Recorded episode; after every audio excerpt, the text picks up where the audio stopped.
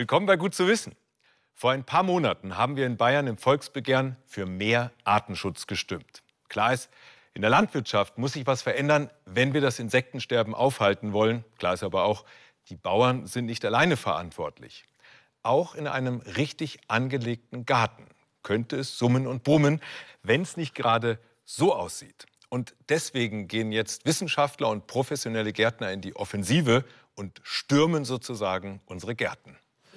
Recht herzlichen Dank, dass wir zu Ihnen kommen dürfen und Ihren Garten inspizieren dürfen. Sie haben sich ja bereit erklärt. Leider ist es dieses Jahr noch nicht so weit, weil der Mai sehr kalt war. Aber ich denke, man kann doch einiges sehen. Und ähm, ja, kommt einfach mit, mit rein. Hobbygärtner Eugen Madler aus Bad Grönenbach zeigt Gärtnern, was für ihn ein artenreicher, naturnaher Garten ist. Die Profis begutachten unter wissenschaftlicher Anleitung Gärten, ob sie umweltfreundlich und ein Vorbild sind.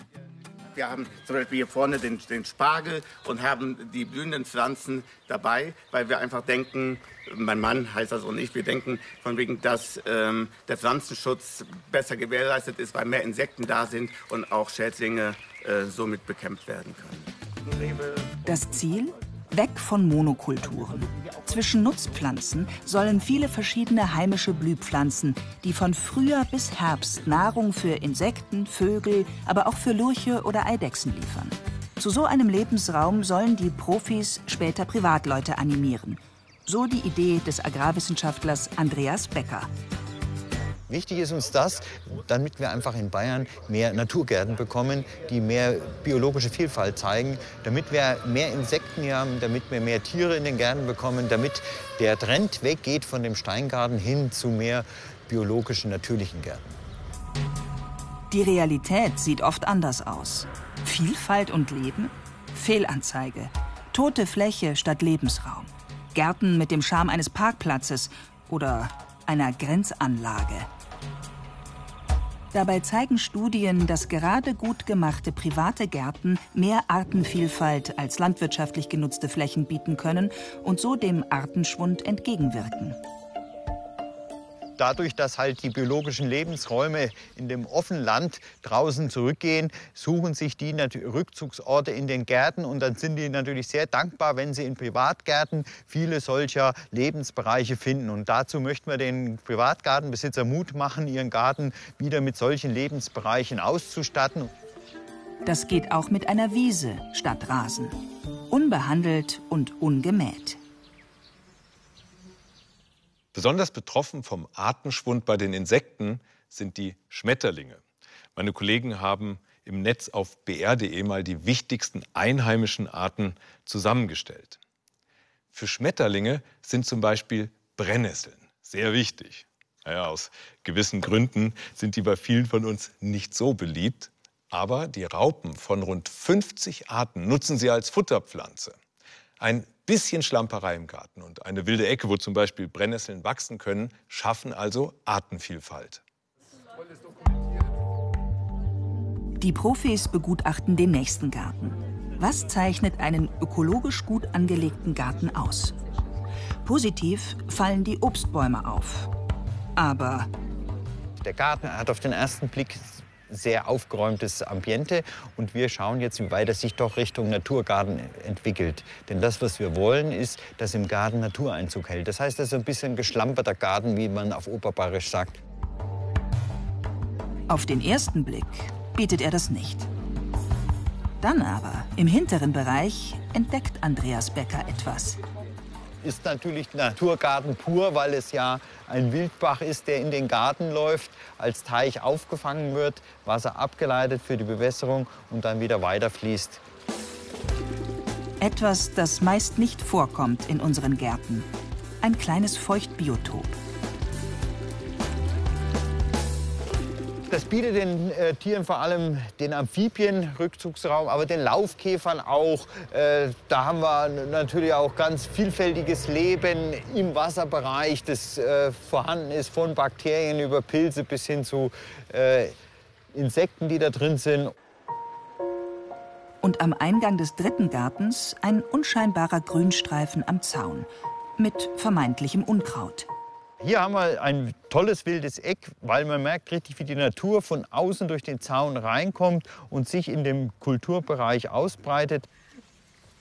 Wer dennoch meint, sogenanntes Unkraut loswerden zu müssen, dem rät Andreas Becker von chemischen Vernichtern ab und eher noch zu so einem Abflammer mit Gas. Besser ist es, der Natur ihren Lauf zu lassen. Dann kommt automatisch Leben in den Garten, also mehr Artenvielfalt. Und mit so einem Garten kann dann jeder auch Vorbild für andere sein.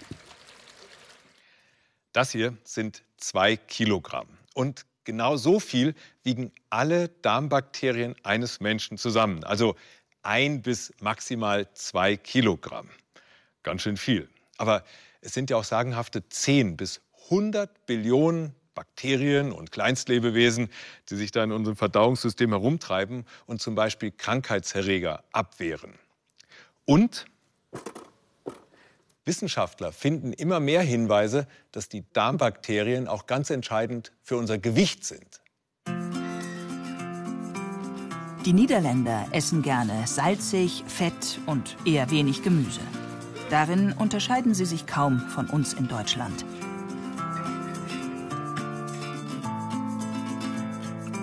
Welchen Einfluss das auf die Darmbakterien hat, erforscht Jackie Dakins von der Universität Groningen. Gibt es einen Zusammenhang zwischen den Darmbakterien und dem Gewicht? Dazu muss Jackie Dakins Menschen überreden, ihren Stuhlgang der Forschung zur Verfügung zu stellen. Ist das nicht etwas unangenehm für die Testpersonen? That might be. That might be. Das könnte schon sein. Aber ich werde erklären, dass die Menge der Zellen in unserem Körper etwa der Anzahl der Bakterien entspricht, die wir in unserem Darm haben. Deswegen ist es nur sinnvoll, die Beziehung zwischen uns und diesen Bakterien zu studieren.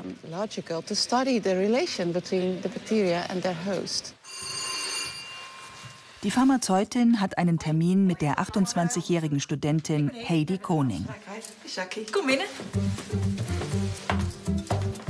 Das heikelste Thema ist das Auffangen des Stuhls. Dazu wird dieses Papier über den Toilettenrand gelegt. Wenn Hedi Koning fertig ist, kann sie die Probe mit einer Pipette ansaugen. Die Probe muss dann ins Tiefkühlfach und wird später abgeholt. Und wie findet das die Studentin? Ja, ich finde es wel ein bisschen fies. Sie findet das schon ein bisschen eklig. Aber schließlich kann die Forscherin sie überreden. Heidi Koning muss außerdem noch einen Fragebogen über ihre Essgewohnheiten ausfüllen. Die haben einen entscheidenden Einfluss auf die Zusammensetzung ihrer Darmbakterien und damit auf ihr Gewicht. Die Forscher in Groningen haben inzwischen Stuhlproben von 1500 Probanden genommen und die Bakterien darin untersucht. Jing Wan Fu arbeitet seit sechs Jahren an dieser Studie. Die Ergebnisse, die sie ihren Kolleginnen vorstellt, sind bemerkenswert. Bei den übergewichtigen Teilnehmern ist die Vielfalt der Darmbakterien deutlich geringer als bei den Normalgewichtigen. Die größte Menge unterschiedlicher Bakterien finden wir bei den schlanken Testpersonen. Und bei denen sind auch der Stoffwechsel und das Immunsystem besser. Die Bioinformatikerin konnte auch einen direkten Zusammenhang zwischen Ernährungsgewohnheiten und Darmbakterien herstellen. Stark kalorienhaltige Lebensmittel zerstören die Vielfalt der Darmflora, genau wie bestimmte Medikamente.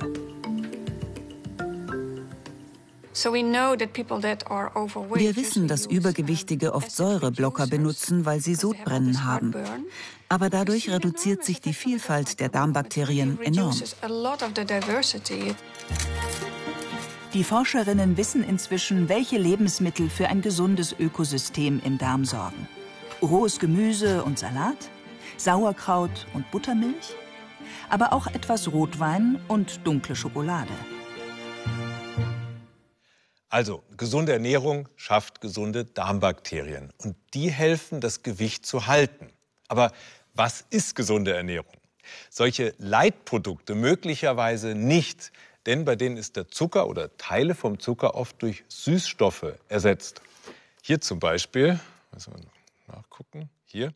Natriumcyclamat und Natriumsaccharin. Und gerade diese Süßstoffe stehen in Verdacht, die guten Darmbakterien zu zerstören. Ob das stimmt, untersuchen gerade Wissenschaftler in Israel. Zwölf Beutelchen mit Saccharin müssen Aurélie Bukimer und Gilly Weinberg in der nächsten Woche täglich trinken. Die beiden sind Teil einer Studie, die herausfinden will, ob Süßstoff einen Einfluss auf die Darmbakterien hat. Heutzutage kommt jedes Jahr eine neue Diät in Mode. Ist dies, ist das? Für mich ist das Experiment besonders interessant, weil es in meiner Familie Diabetes gibt. Ich möchte wissen, was gut für mich ist.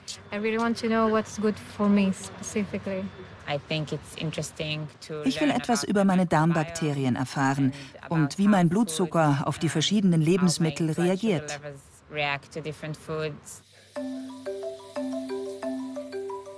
Los geht's mit einem Gesundheitscheck.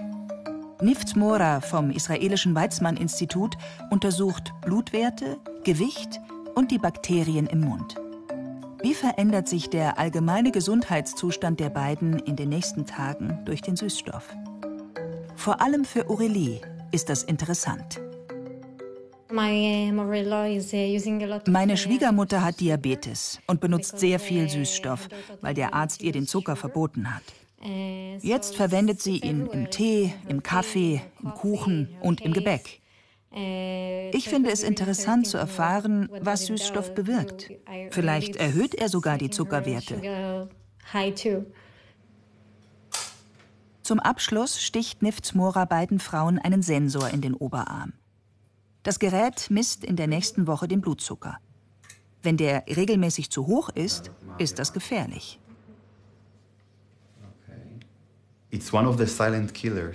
Das ist ein heimlicher Killer. Ein ständig hoher Blutzuckerspiegel verursacht nicht nur Übergewicht. Er zerstört kleine und große Blutgefäße im ganzen Körper und schädigt viele Organe. Während der Untersuchungswoche müssen die beiden Frauen jeden Tag eine Stuhlprobe nehmen. Jotam Suez vermutet, dass die Süßstoffe vor allem die Darmbakterien beeinflussen. Bereits vor fünf Jahren haben er und seine Kollegen einen ähnlichen Test mit Mäusen gemacht. Sie untersuchten zwei Gruppen von Mäusen. Der einen mischten sie kleine Mengen von Süßstoff ins Trinkwasser. Die Kontrollgruppe bekam Zuckerwasser. Diese Gruppe blieb gesund, ihr Blutzuckergehalt stieg nur leicht. Bei den Süßstoffmäusen verschlechterte sich der Gesundheitszustand innerhalb von fünf Wochen stark. Ihr Blutzucker wurde immer höher. Weil Süßstoff eigentlich keine Kalorien hat, vermuten die Wissenschaftler, dass das mit ihren Darmbakterien zusammenhängt. Jotam Suez untersucht die Darmbakterien näher. Unter anderem will er wissen, was verschiedene Süßstoffe bewirken, wenn sie direkt auf die Darmbakterien treffen. Weil diese Bakterien in normaler Luft schnell sterben, vermischt er die Kotproben der Mäuse mit dem Süßstoff in einer sauerstofffreien Kammer. Hier können die Bakterien gut gedeihen. Nach einigen Tagen bekommt er das Ergebnis.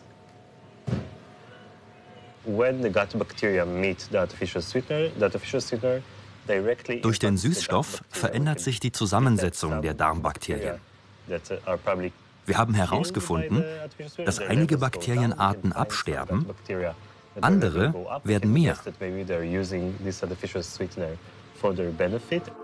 Also profitieren sie vom Süßstoff. Das Problem? Die Bakterien, die sich vermehrt haben, spalten vermutlich Nahrung besser auf. Dadurch gelangt mehr Zucker ins Blut, als die Zellen verarbeiten können. Der Zucker muss aber abgebaut werden. Er lagert sich dann als schädliches Fett in der Leber oder in den Gefäßen an. Wirkt Süßstoff auf menschliche Darmbakterien genauso? Mit den Sensoren im Arm gehen Aurélie und Gilly in die Kantine des Wissenschaftscampus. Sie sind Kolleginnen von Jotam Suez und zwei von sieben Testpersonen in dieser Studie. Um die Veränderungen ihres Blutzuckers zuzuordnen, müssen sie alles, was sie essen, in eine App eintragen. Danach trinken sie wieder Saccharin. Die Menge entspricht zwar der allgemein empfohlenen Höchstmenge, aber Ich bekomme davon Bauchweh. Wahrscheinlich, weil ich sonst nie Süßstoff nehme.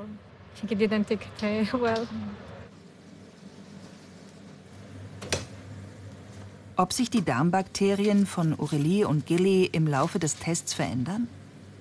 Das will Jotam Suez mit Hilfe ihrer Stuhlproben herausfinden.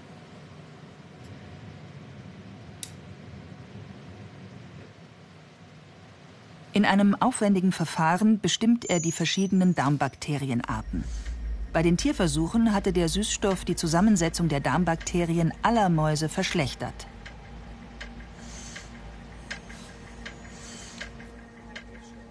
Beim Auswerten der neuen Daten die Überraschung. Nicht bei allen Testpersonen sind die Darmbakterien verändert.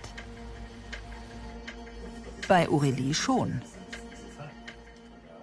Wie sind die Blutwerte? Sind sie jetzt auch schlechter? Bei Gilly, deren Darmbakterien sich nicht verändert haben, hat sich beim Blutzucker so gut wie nichts getan.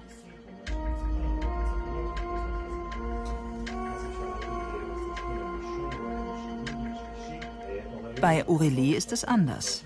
Hier haben sich die Werte durch den Süßstoff entscheidend verändert. Vor dem Test war ihr Blut ganz normal. Durch den Süßstoff ist ihr Blutzuckerspiegel dramatisch gestiegen.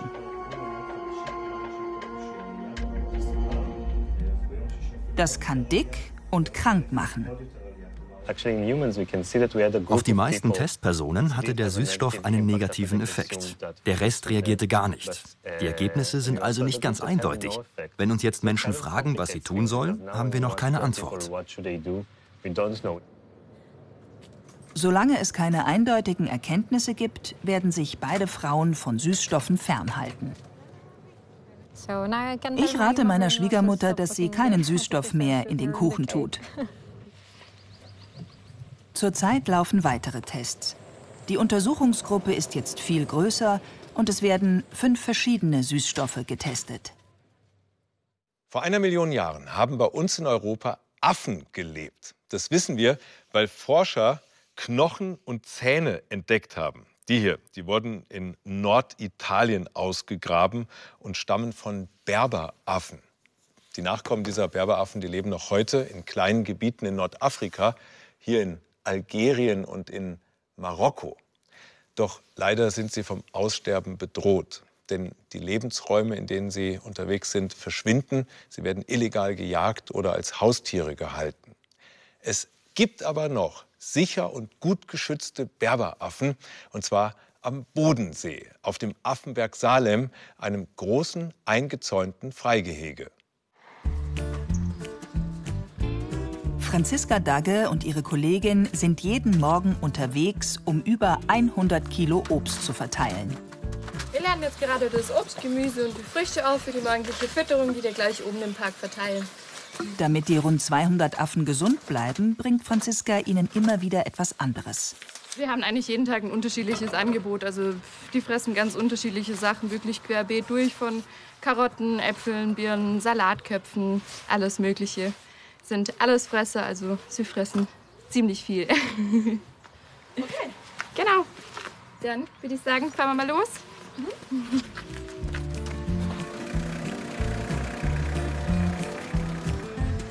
Franziska kümmert sich seit letztem Jahr um die Berberaffen hier. Sie ist Tierarzthelferin. Für mich ist es immer was Besonderes, weil jedes Mal ein anderer Affe auch hier ist und ich mich einfach jeden Morgen freue, wenn ich die Affen sehe. Und gerade jetzt in der Frühlingszeit ist es natürlich besonders, weil ich jeden Morgen hier hinkomme und denke, vielleicht ist ja ein Baby da, wo ich sehen könnte. Seit zwei Wochen warten sie nämlich schon gespannt auf den ersten Nachwuchs im Jahr. Mehrere Affenweibchen sind trächtig. Berberaffen bringen ihre Jungen immer nachts zur Welt. Es könnte also jeden Morgen soweit sein.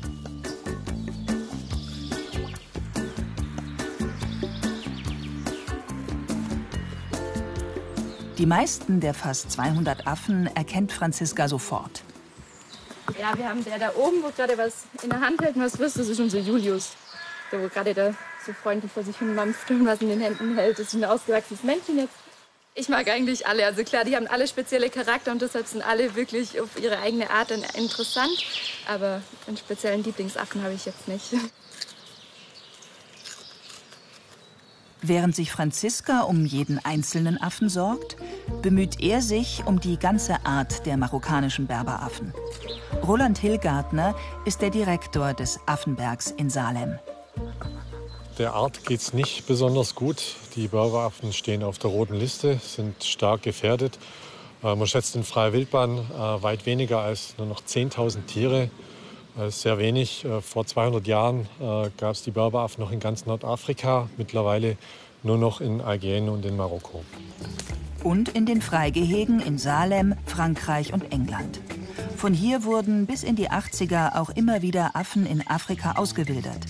Das klappte gut, weil sie hier so naturnah wie möglich gehalten werden. Die finden hier im Wald auch einiges an natürlicher Nahrung. Zum Beispiel jetzt gerade im Frühjahr die jungen Buchenblätter, im Herbst dann die Bucheckern, Gräser, Sämereien. Dann haben wir im Wald hier auch sehr viel Totholz, das wir extra auch liegen lassen, weil dort befinden sich Insektenlarven und die wiederum suchen unsere Berberaffen als Leckerbissen zwischendurch und hätten auch keine Probleme jetzt zum Beispiel im mittleren Atlas äh, in Marokko auf Nahrungssuche zu gehen und dort auch Futter zu finden. Roland Hillgartner beobachtet seine Affen im Freigehege.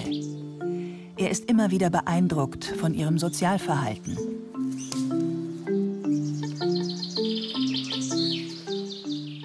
In so einer Berberaffengruppe äh, steht ja ein ausgewachsenes äh, Männchen an der Spitze, aber es ist nicht der kräftigste oder stärkste, sondern es ist derjenige, der es schafft, die meisten hochrangigen Freunde auf seine Seite zu bringen. Also so ein bisschen wie bei uns in der Politik. Das muss ein guter Netzwerker sein, der muss Koalitionen schmieden können.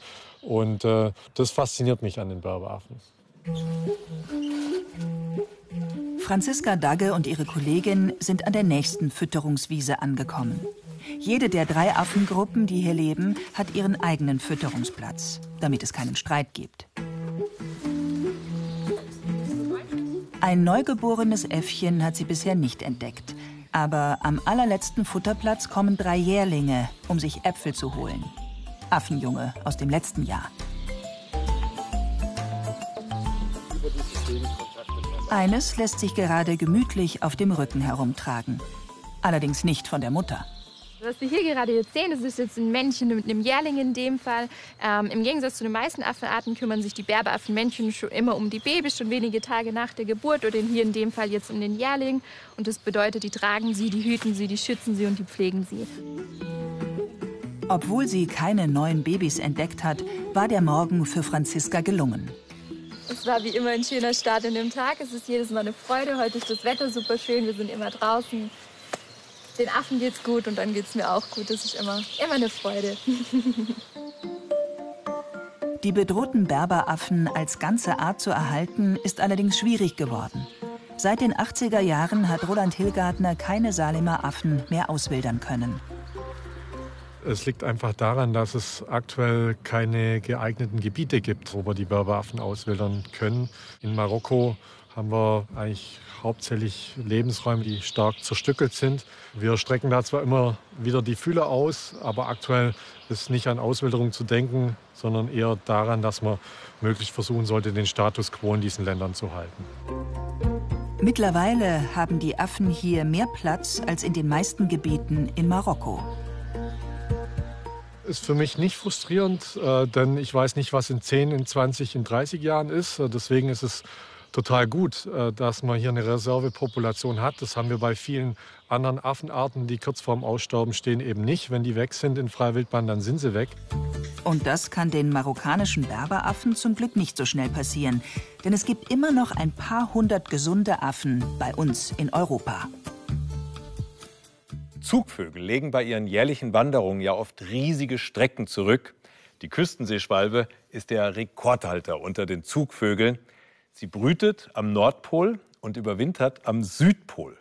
Zugvögel können sich auf diesen weiten Strecken deswegen orientieren, weil sie das Magnetfeld der Erde wahrnehmen. Ja, wir Menschen können das leider nicht, aber Philipp probiert es wenigstens mal.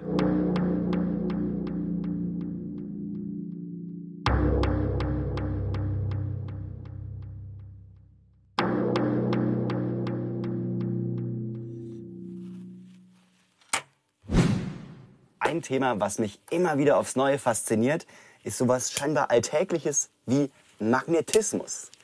Also ich brauche schon echt eine ganze Menge Kraft, um diese beiden Magnete hier zusammenzudrücken. Und es gelingt einfach nicht, denn sie stoßen sich ab mit enormer Kraft, die aus dem Magnetfeld kommt.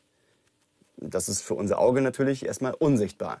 Aber genau das will ich heute ändern. Und zwar nicht mit sowas Einfachem wie Eisenpfeilspänen oder Kompassnadeln, sondern hiermit, mit einer speziellen Flüssigkeit. So komisch es klingt, auch Flüssigkeiten können magnetisch sein.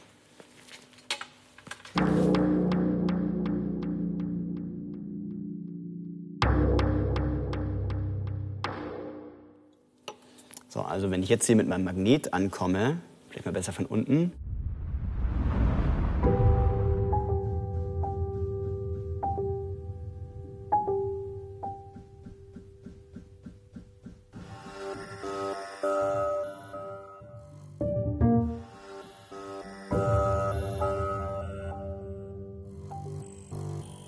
Die Flüssigkeit verformt sich, bildet hier irgendwie so eine Art Igelstruktur.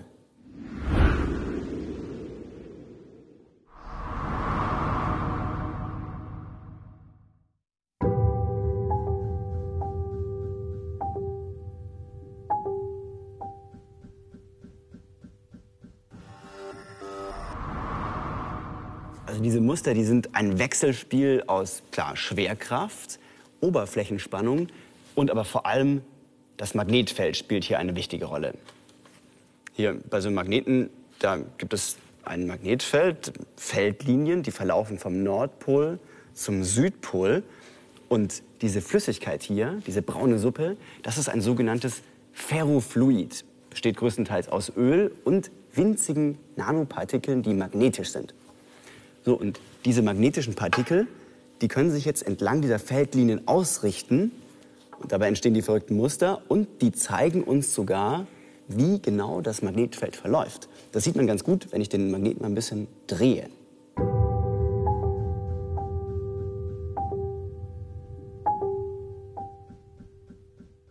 So müsste das ungefähr gehen.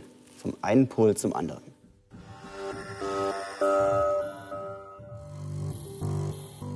Und das kann sogar nützlich sein, denn tatsächlich werden Ferrofluide sogar industriell eingesetzt als Schmiermittel, das nicht abläuft. Also wenn zum Beispiel das Teil, das reibt, selbst magnetisch ist, dann zieht es das Ferrofluid an, das Schmiermittel, und schmiert sich sozusagen von selbst.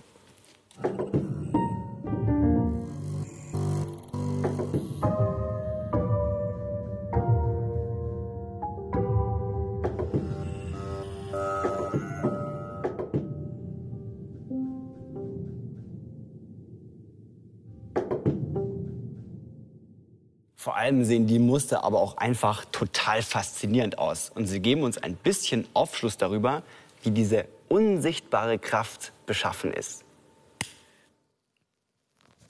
Gut zu wissen, vor kurzem haben Forscherinnen und Forscher nachgewiesen, dass auch in unserem Gehirn Zellen auf magnetische Signale reagieren. Auch wir besitzen also eine Art eingebauten Kompass, der ist aber leider nur schwach und wir können ihn nicht wahrnehmen. Und damit sage ich Danke fürs Dabeisein und einen schönen Abend noch.